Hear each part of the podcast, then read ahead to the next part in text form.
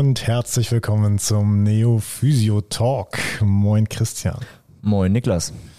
Folge 57. Wir sind also wieder zurück in unserer Regularität. Ja, senden jetzt also zwei Wochen nach unserer Folge 56, die erste Folge nach der ganz, ganz langen Pause.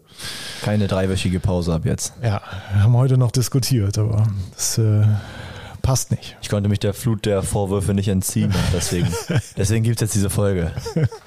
Bist eigentlich, wieder negativ. Eigentlich gibt es äh, gerade ähm, Thrombozyten, Aggregationshemmer und Antikoagulantien, die mein Hirn verwirren. Aber heute werde ich mich nochmal wieder einem anderen Thema widmen. Das ist, äh, das ist äh, sehr, sehr groß von dir. Ja. Dass du dich hier in unsere fachlichen Niederungen ähm, herabbegibst. Es ist einfach auch ja ein ganz anderes, äh, ganz anderes äh, Niveau, kann man schon sagen. Denk Nein, dran, Spaß. wir sind hier nicht im Plus, äh, Plus Physiotalk, ne? Das ist richtig und äh, ansonsten, du hast ja auch noch zwei Pitbulls hier, die mich sonst ja, anfallen, wenn ich, noch, nicht so random. wenn ich noch ein bisschen weiter was erzähle. Gut, wir haben also in der Folge 56 haben wir ähm, im Grunde genommen ein neues Thema aufgemacht, auf das wir heute so ein bisschen aufbauen wollen, Christian. Ne? Ja, und das war der aufgeklappte Burger. Ja, ganz genau.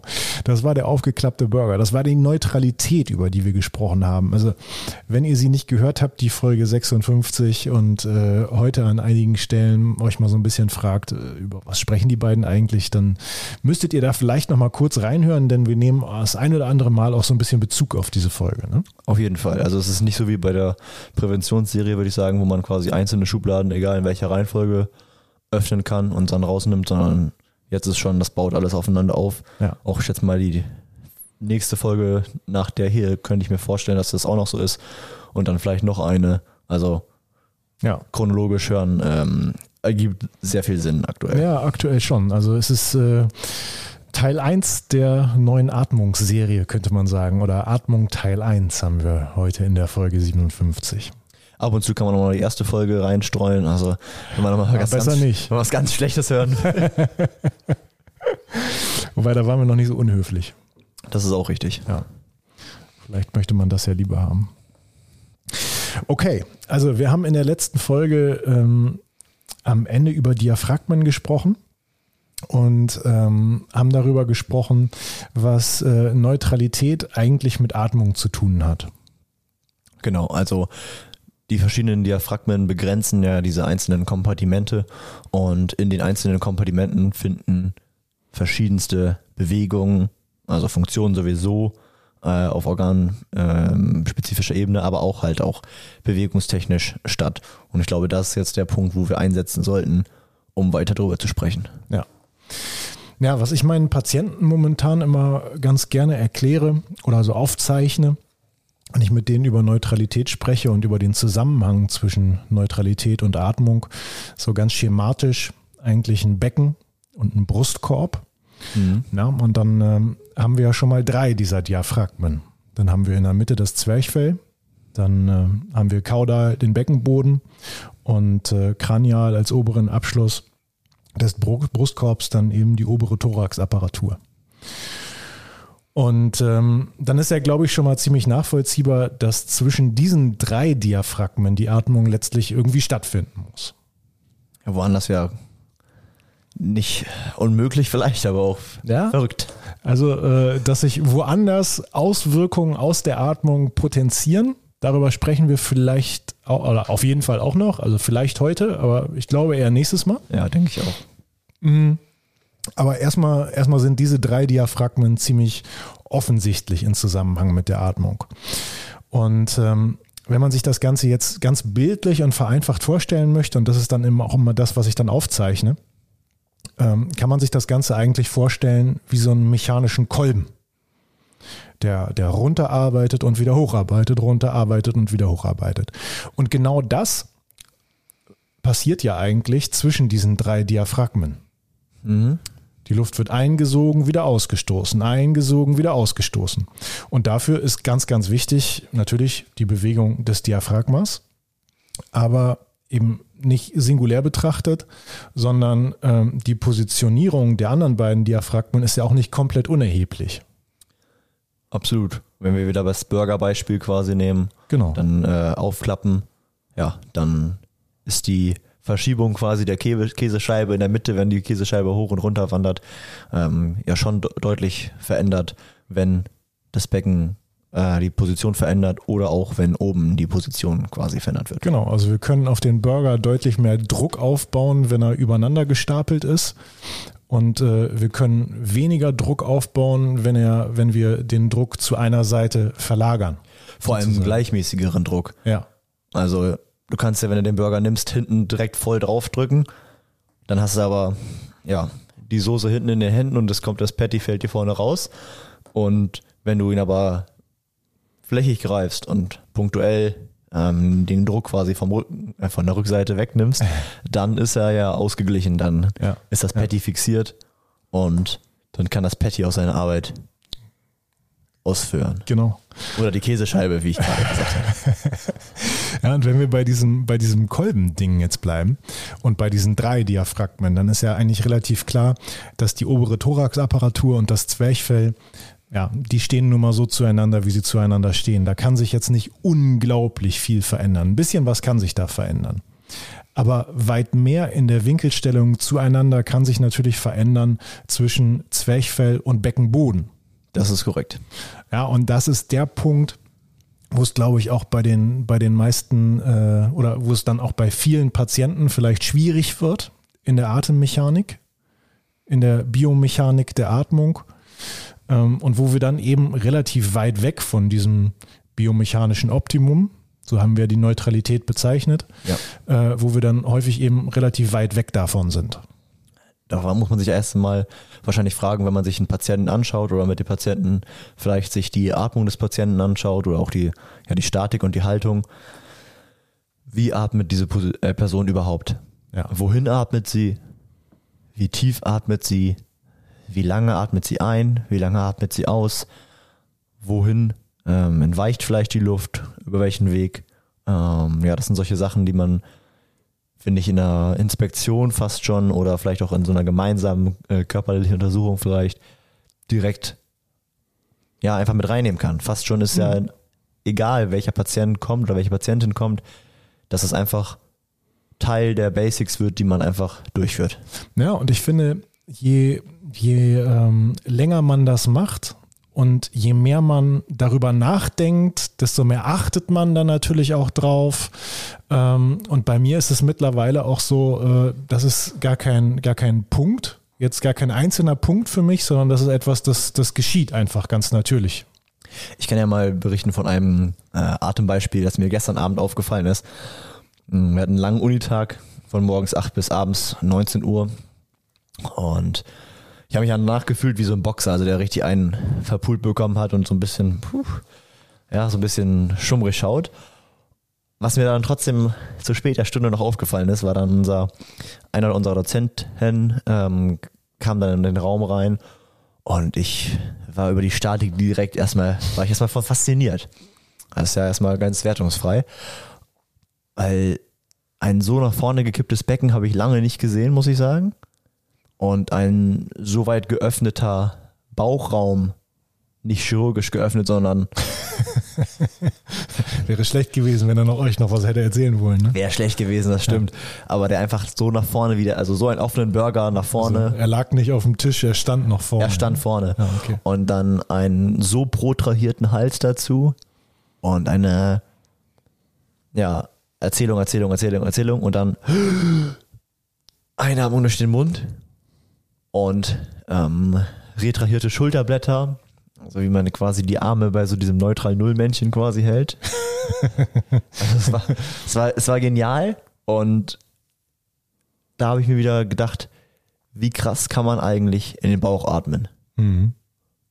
Und das war gigantisch. Also der Mann hatte wahrscheinlich, nee, der Mann hat keinen Bauch, aber über die Atmung sieht es so aus, als ob er einen Bauch hätte, weil er so inspiratorisch quasi alle Gedärme nach vorne schiebt und ja, da komplett ohne Spannung steht. Mhm. Das fand ich einfach wieder äh, genial. hast du ihm, ähm, hast du ihm äh, geraten, die Folge 56 zu hören? Oder? Äh, noch nicht, das war unser erster Kontakt. ähm, ich habe ihm schon mal so eine Visitenkarte rübergeschnipst, aber mehr noch nicht. Okay, ja, das ist gut. kurz einen QR-Code kreiert von der Folge 56. Hochgehalten. Ja. Ja, und dann äh, muss man sich eventuell nicht wundern, wenn der untere Rücken aufgrund der konzentrischen Ausrichtung schlecht durchblutet wird, reichlich Probleme kriegt und äh, vielleicht auch, wenn da das ein oder andere viszerale Problem entsteht. Ich habe mir auch gedacht, dass die Halswirbelsäule, was die für einen Stress hat, Mhm. weil das war halt nicht so eine leichte äh, Protraktion, ich mache es jetzt mal hier vor, es war halt wirklich, also so, so, ein richtiger Geier oder Ja. Schwanenhals, es war unfassbar. Und ich mir gedacht habe, Junge, da würde ich auch mal im äh, Medikamentenschrank naschen, wenn ich solche Probleme wahrscheinlich entwickle. Gott, oh Gott. ja, Aber Denn- warum habe ich denn ein Problem mit Bauchatmung eigentlich? Tja, ähm, also wir haben ja gerade mh, über die äh, über die Ausrichtung der Diaphragmen zueinander gesprochen. Und ähm, im Grunde genommen haben wir ja schon bei der Neutralität gesagt, wenn das Becken so ganz weit nach vorn kippt, der Brustkorb so sehr weit nach hinten, äh, obenrum alles so sehr weit protrahiert, ähm, dann ist das erstmal eine relativ, relativ passive Position. Ich könnte jetzt auch einfach sagen, das ist jetzt ja so gewachsen und das ist auch gut so. Und das, äh, das ist jetzt, so hat er das jetzt in seinem Leben lang gemacht und so kann er jetzt auch bleiben. Ist jetzt ja, ist ja auch egal, wie die, alt die Person ist, das bleibt jetzt so. Es ist so gewachsen. Das Tja. könnte ich jetzt ja, die, an der Ansicht könnte man ja jetzt sein. Ähm, könnte man, wäre halt dumm, aber könnte man vielleicht. Wäre halt eindimensional gedacht. Ja, was man dabei nicht bedenken würde, wäre, dass das ja jetzt nichts Gewachsenes ist. Das ist eine Funktion. Und das ist eine, eine Funktion, die du eigentlich relativ schnell beeinflussen kannst. Ja, natürlich dauert das eine Weile, bis der seine, seine Bewegungsabläufe umprogrammiert hat. Aber er wird einen enormen Nutzen davon haben. Und er wird jetzt keine, ich sag mal, dieses, äh, dieses, äh, dieses sinnfreie Wort, er wird jetzt keine Erstverschlechterung haben, deswegen. Ja, denn es ist nicht so, dass da ähm, sich irgendwelche ligamentären Strukturen an eine fixierte Position gewöhnt haben und eine gewisse Amplitude einfach per se gar nicht mehr möglich ist. Also diese Person wird ja weiterhin ihr Becken kippen können. Das, das braucht der Mensch ja, zumindest auch in anderen Kontexten. Ähm, aber niemand profitiert von einer derart konzentrisch ausgerichteten Rückenmuskulatur oder einer derart exzentrisch ausgerichteten Bauchmuskulatur. Niemand. Und das ist auch nichts Gewachsenes mehr. Ja, das ist halt einfach, einfach dumm. Das wie du schon ist, sagst. äh, ja. Mehr kann man dazu eigentlich auch nicht sagen. Wäre nicht so clever. Gut, Bauchatmung. Ja, so. Ähm, und wenn wir wieder bei der Bauchatmung sind, dann haben wir also schon gesagt, also ähm, aus, äh, aus äh, Sicht der Neutralität Becken zu Brustkorb wäre das jetzt also eine sehr passive Stellung. Genau, ich puste immer meinen Bauch auf, lädt sich Genau. auf wie ein Ballon vorne. Und, und wenn wir uns jetzt wieder diesen Kolben vorstellen, dann kann dieser Kolben also axial nicht schön arbeiten. Das heißt, die Kraft geht nach vorne verloren. genau. kann man sagen. Ja, und ähm, was mich immer ziemlich stört, wenn äh, gerade so in unserem Metier, im Metier Physiotherapie, aber auch im Metier Training ähm, über Atmung gesprochen wird, dann äh, heißt es immer, äh, atme unbedingt in den Bauch oder atme nie wieder in den Bauch. Aber da wird einfach nie ein Kontext hergestellt.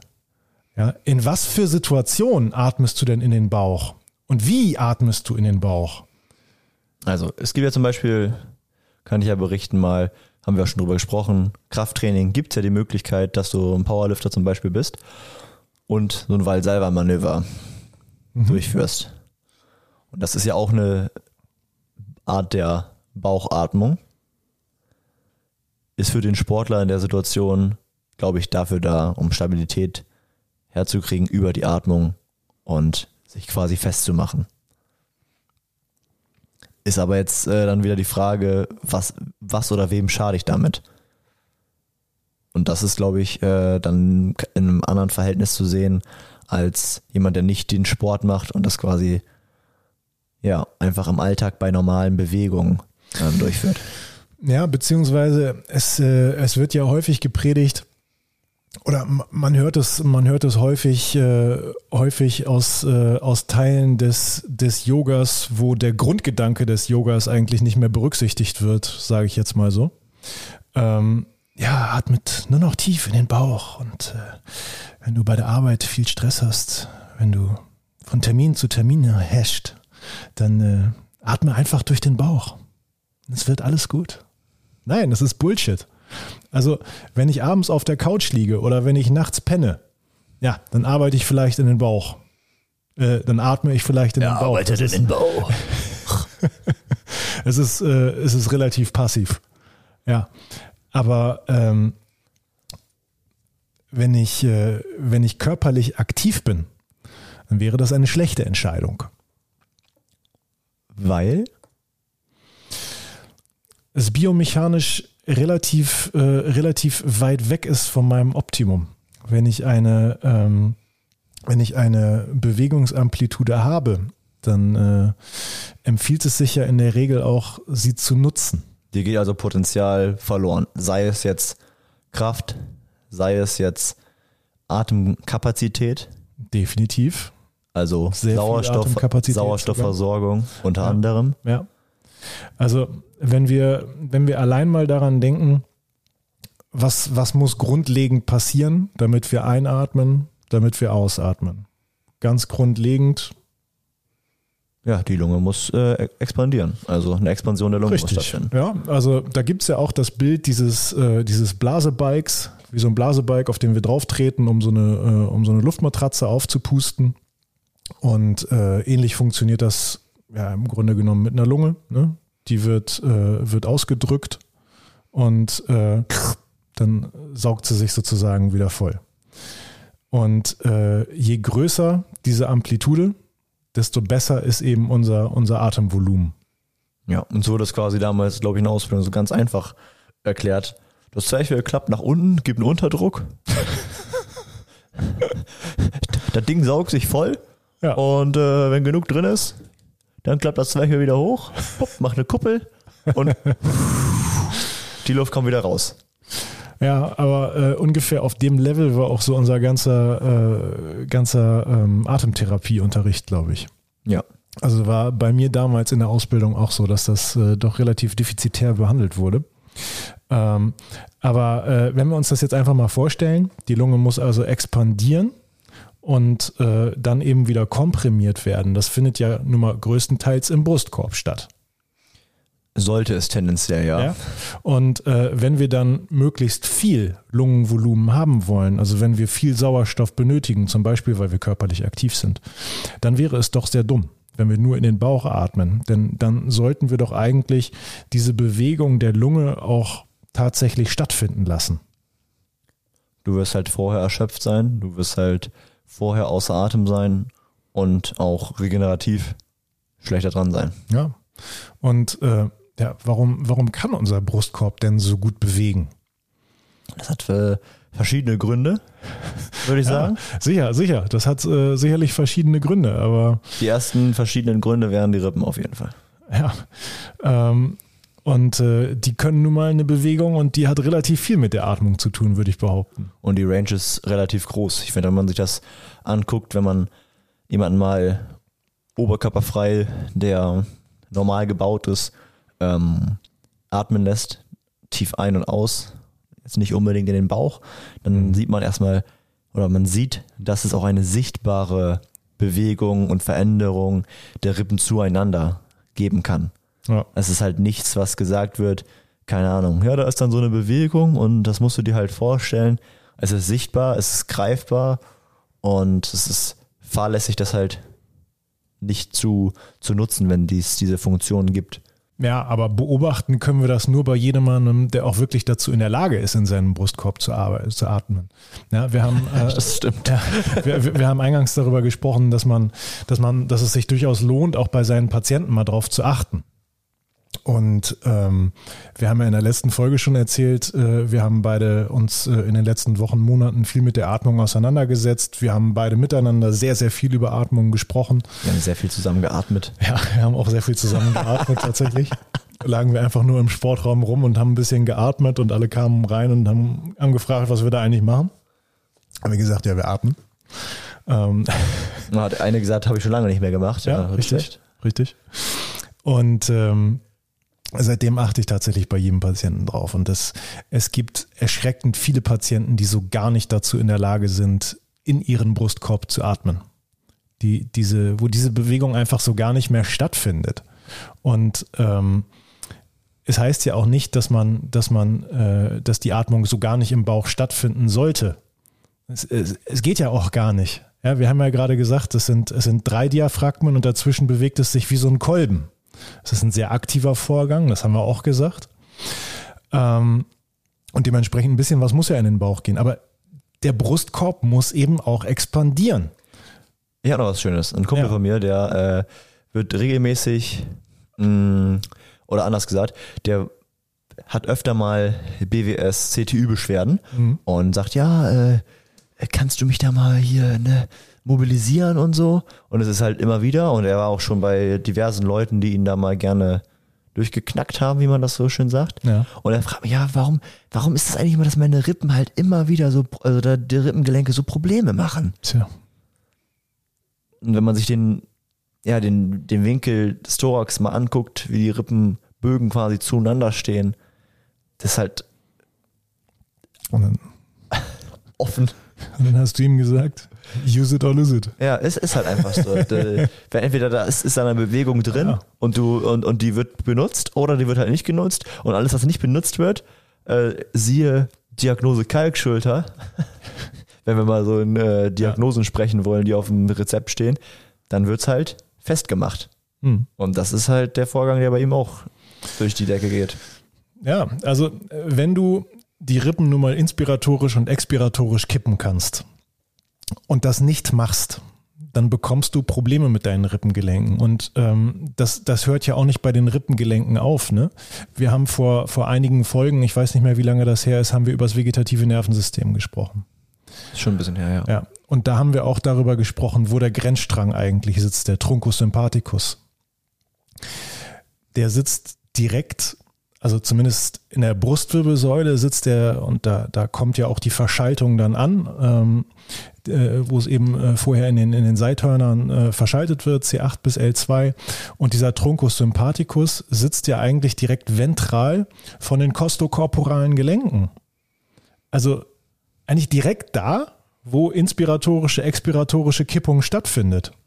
Deshalb lässt sich, lässt, wirst du ja auch über Atmung, kannst du dich ja auch beruhigen. Deshalb gibt es ja auch diverse ja, unter, unter anderem. Techniken. Ja. Und, äh, und eben, weil wir, ähm, weil wir auch in den, ähm, ja, in den, äh, in den kaudalen Gebieten der Lunge dann eben nochmal äh, parasympathische Versorgung haben. Und dadurch können wir eben durch eine tiefe Ein- und Ausatmung auch nochmal schön runterfahren. Ne? Ähm, also das sind natürlich auch, äh, das sind natürlich auch wichtige Gründe. Aber in einer Welt, wo wir so äh, vegetativ, vegetativ dysreguliert sind, da spielt die Atmung sicherlich auch eine ganz große Rolle. Denn ähm, wenn wir mal überlegen, so was, was sind die Atemmuster der Leute, die gestresst sind? Flach, durch den Mund, fester Flach, Nacken. Durch den Mund, fester Nacken. Und da ist es eben nur eine Elevation vom Schultergürtel, die immer wieder durchgeführt wird und keine richtige Expansion ähm, zu den Seiten des Brustkorbs. Also da ist es dann auch keine inspiratorische, expiratorische Kippung der Rippen, sondern da bewegt sich der Schultergürtel so ein bisschen rauf und runter. Ähm, und das war es dann eigentlich. Und das das eben sehr schnell und sehr flach. Ja, und die Atemhilfsmuskulatur heißt halt Atemhilfsmuskulatur, weil sie den Hauptatemmuskel, Zwerchfell, genau. unterstützt. Denn Hilf. Der klappt auch nicht nur einfach so durch die Gegend, wie wir das damals in der Schule gehört haben, sondern da passiert ein bisschen mehr, ne? Ja, die aktive Kontraktion führt ja dazu, dass quasi dieser Unterdruck entsteht. Genau. Auch dieser Unterdruck muss ja erstmal aktiv hergestellt werden. Und äh, für diesen Unterdruck brauchen wir eben die Rippenkippung, brauchen wir äh, die Kontraktion des Zwerchfells und äh, ja, auch die, auch, auch die, äh, auch die Ausatmung kann ein sehr aktiver Prozess sein. Genau, lass uns da auf jeden Fall mal kurz drüber sprechen, weil ich finde, Ausatmung ist so ein Thema, mh, mm, wo sich die Geister so ein bisschen scheiden und wo man auch irgendwie äh, wenn man mit einem Patienten spricht, auch Feedback bekommt, ja, aber das wurde mir mal anders gesagt, da äh, habe es jetzt immer so gehabt mit, wie lässt du ausatmen? Oder was sagst du einem Patienten, wie man ausatmen sollte oder was man mal probieren könnte, weil man mhm. möchte ja nicht eine Vorschrift geben. Ja, also erstmal finde ich es, äh, möchte ich, möchte ich, bevor wir drüber sprechen, möchte ich einmal klarstellen, äh, mir geht es jetzt nicht darum, den Patienten zu sagen, Mensch, im Alltag, da und darauf musst du achten, mach es jetzt immer so, denn äh, ich glaube, wenn du Patienten dazu anleitest, dass eigentlich automatisierte Dinge jetzt nur noch bewusst stattfinden sollen, dann geht es in die Hose. Ja. Ähm, aber ich atme mit meinen Patienten, um überhaupt erstmal Neutralität herzustellen. Denn da sind wir auch wieder in der Schnittmenge Neutralität, Atmung. Die Muskulatur, die wir brauchen, um auszuatmen, die hilft uns eben auch, dass Becken und Brustkorb in einer biomechanisch optimalen Position zueinander stehen. Du meinst also TVA und Obliques. Genau, richtig. Richtig. Ja, ich meine damit unsere, unsere muskuläre Säule sozusagen.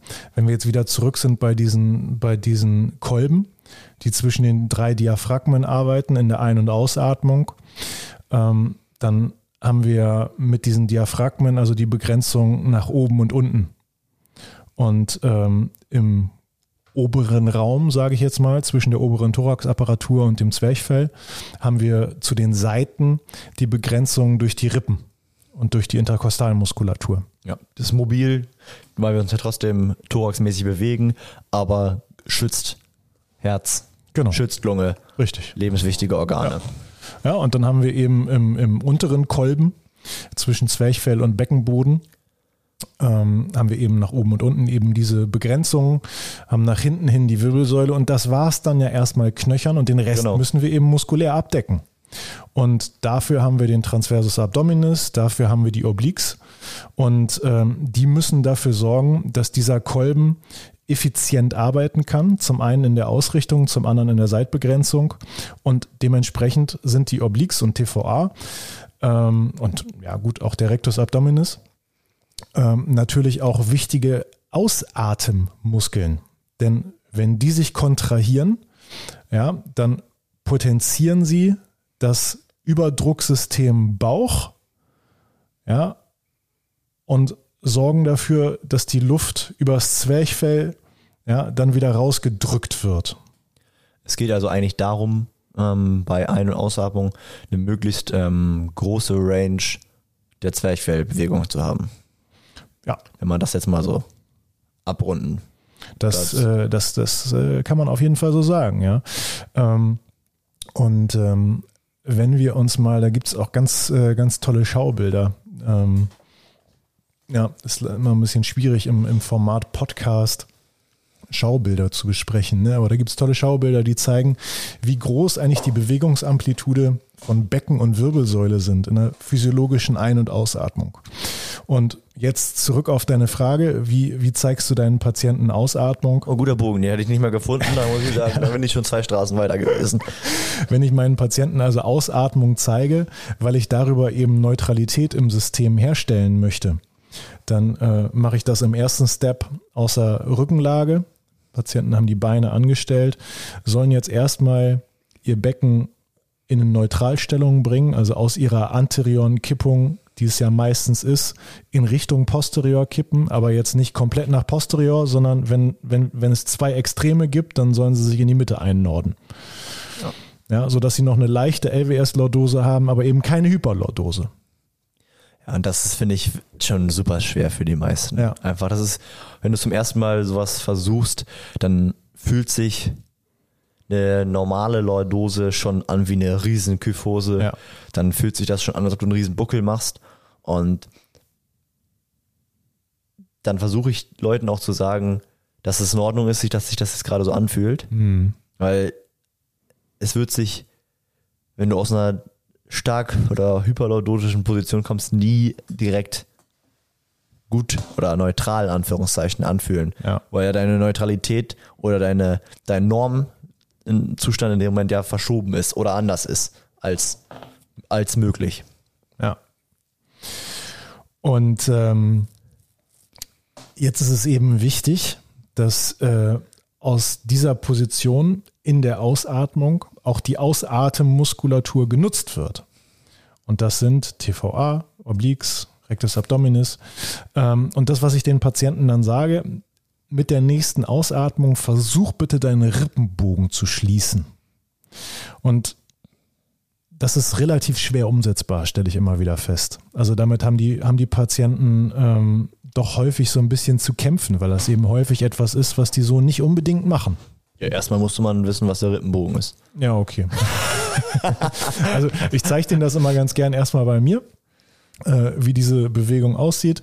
Äh, Wir hatten auch schon ein paar Anzeigen, weil er einfach ein Shirt ausgezogen hat. Einfach mitten im Termin. Schauen Sie sich mal meinen Bauch an.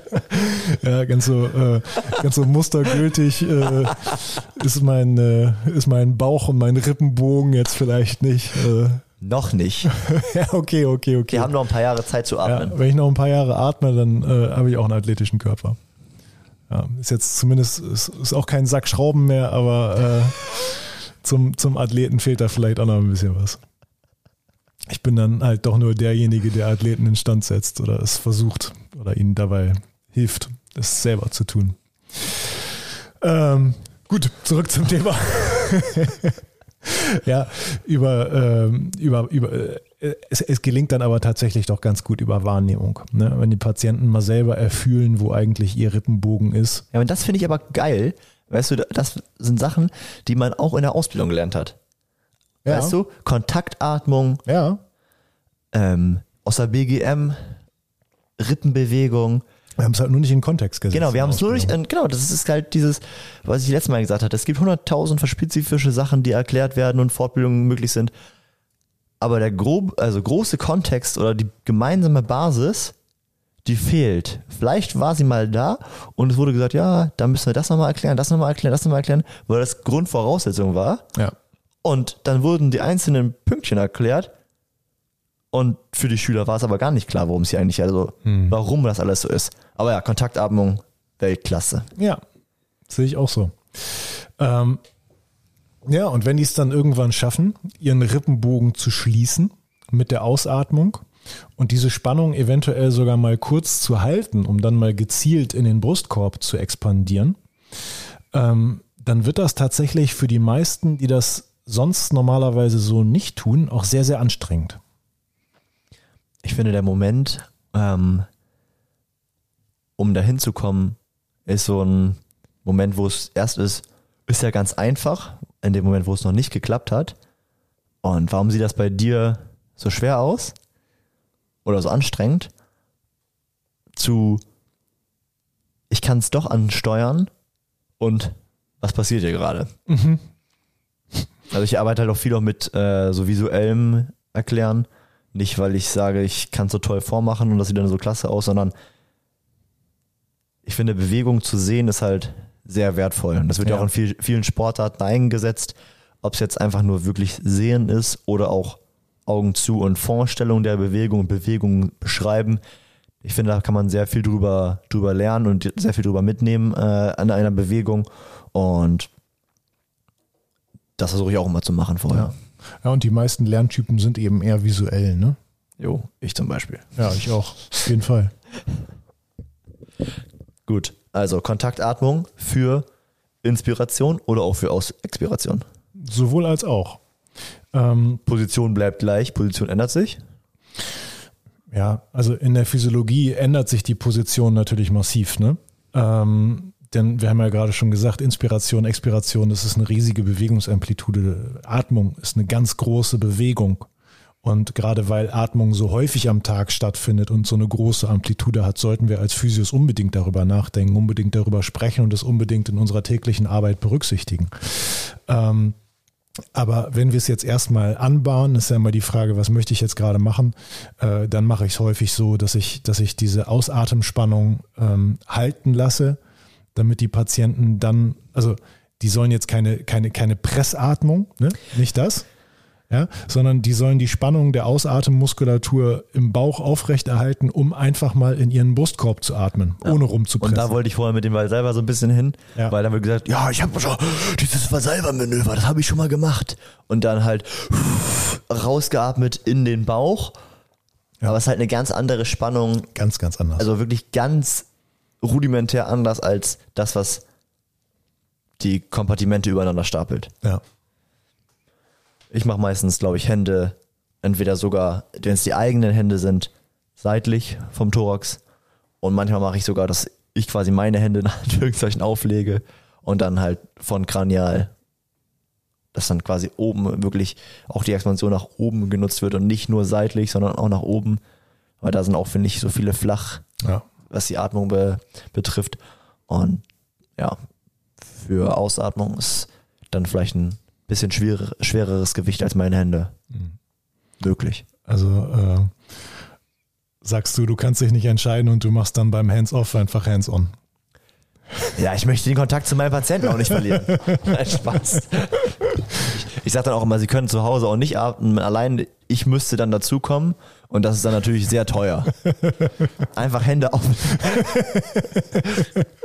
Verstörend. wo, wir- wo, wo wir wieder auf dem gleichen äh, Gebiet unterwegs wären, wie einfach immer nur, äh, weißt du, Abhängigkeitsverhältnisse, da sind wir wieder. Ich kann ohne meinen Therapeuten nicht atmen. Ich ersticke. Ich ersticke. Aber das Gefühl, ohne meinen Therapeuten zu ersticken,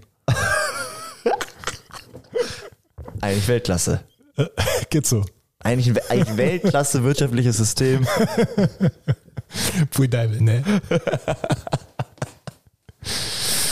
Ist genau wie Chiropraktik. Muss immer wieder kommen. Immer super, wieder. Super Sache. Immer wieder mit einem atmen. Bodenlos. Ich, ich regel alles.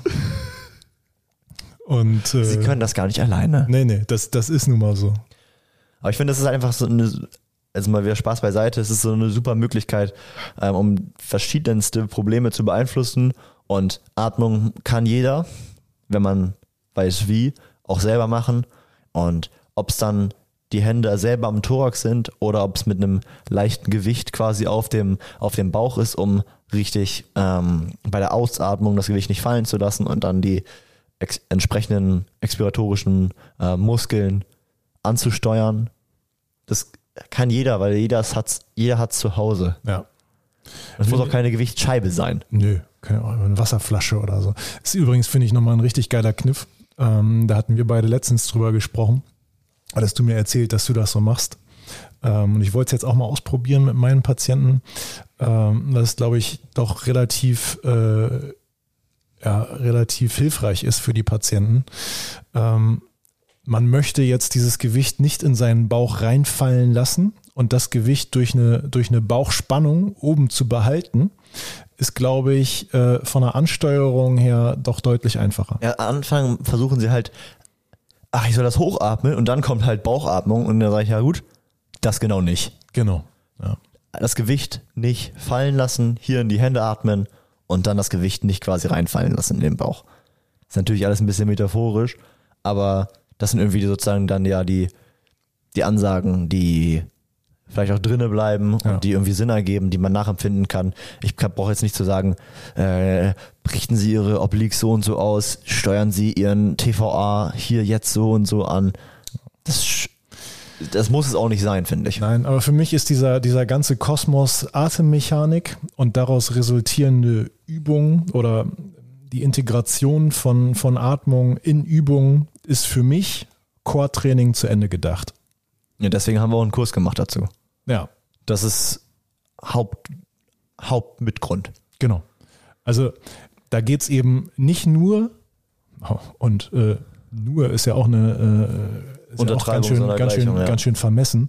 Da geht es eben nicht nur darum, mal besser zu atmen, denn ähm, ja, Sauerstoff ist nun mal lebenswichtig.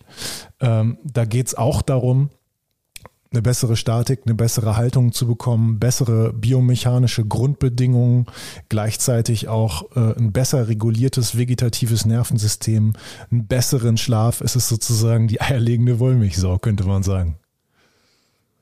Deshalb, wie gesagt, erstmal selber Shirt hochziehen und sagen, wir gucken uns jetzt mal die eierlegende Wollmilchsau an. wow. Gut. Ähm, wollen wir noch drüber sprechen, ähm, wie man denn jetzt ein- und ausatmet? Also, wir haben ja jetzt ähm, vorhin schon darüber geredet, dass das Zwerchfell aktiviert werden muss und hatten in der letzten Folge schon darüber gesprochen, dass es nicht ganz egal ist, ob man jetzt Nase, Mund oder Tubus einatmet. Mhm. Ja. Auch wenn das tatsächlich so gedacht wird aktuell, auch in der aktuellen Medizin. Da möchte ich dir gleich noch was erzählen, aber das wäre eher eine Story für eine Plusfolge, die kann ich nicht hier erzählen. ähm, vielleicht machen wir das da. Ähm, aber wollen wir das heute noch machen oder für die nächste Mal Ich, ich würde tatsächlich sagen, ähm, lass uns das auf die nächste Folge schieben. Mhm. Denn das ist, finde ich, nochmal ein sehr großer eigener Kosmos der auch durchaus relativ viel ähm, anatomische Zusatzinformationen bedarf. Ja um das wirklich vollständig, äh, vollständig zu verstehen. Also wir haben, glaube ich, schon angedeutet, in welche Richtung unsere, unsere Handlungsempfehlung dann letztlich gehen wird. Ja. Ähm, aber ich glaube, das machen wir lieber in einer anderen Folge. Was ich, was ich gerne nochmal gern noch mal sagen wollte, ähm, wir haben jetzt drüber gesprochen, wie das Ganze optimalerweise funktioniert und auch wie sich der Rippenbogen bewegt in einer aktiven Ausatmung. Und ähm, jetzt achtet ihr doch einfach mal darauf in den nächsten Tagen und Wochen bei euren Patienten, wie der Thorax geformt ist. Denn ähm, die äh, Form folgt der Funktion. Und wenn die Funktion beim Patienten so ist, dass er eben sehr in einen sehr offenen Bauch atmet und sehr passiv atmet, dann ist der Thorax eventuell nach Kaudal auch nach ventral geöffnet. Oder im kaudalen Bereich nach ventral geöffnet, so muss man es vielleicht sagen. Oder das Sternum hat eine Position, die etwas abhängig davon ist, wie beweglich die Rippen sind. Genau. Und das sind, finde ich, Punkte, auf die kann man anfangs schon mal sehr, sehr gut achten. Wenn wir dann beim nächsten Mal über Nase-Mund-Atmung gesprochen haben, dann kommen da sicherlich noch mehr Dinge dazu, auf die man ganz gut mal achten kann. Aber ähm, das ist, finde ich, in der Inspektion etwas, was man sehr, sehr gut mit einbeziehen kann. Gut, also bis dahin nehmt euch einen Tubus. Genau. Ran, ran an der Maschine und also Ausblick ist geschaffen, Hausaufgabe an die Hörer ist auch raus. ja, sehr schön. Immer, das haben wir auch aus der Ausbildung gelernt, immer jedes Mal eine Hausaufgabe. Richtig, richtig. Nicht mehr als drei, haben wir auch nicht gemacht. Ja. Und dann würde ich sagen, ich nehme einen Laken und bin raus. Bleibt uns gewogen.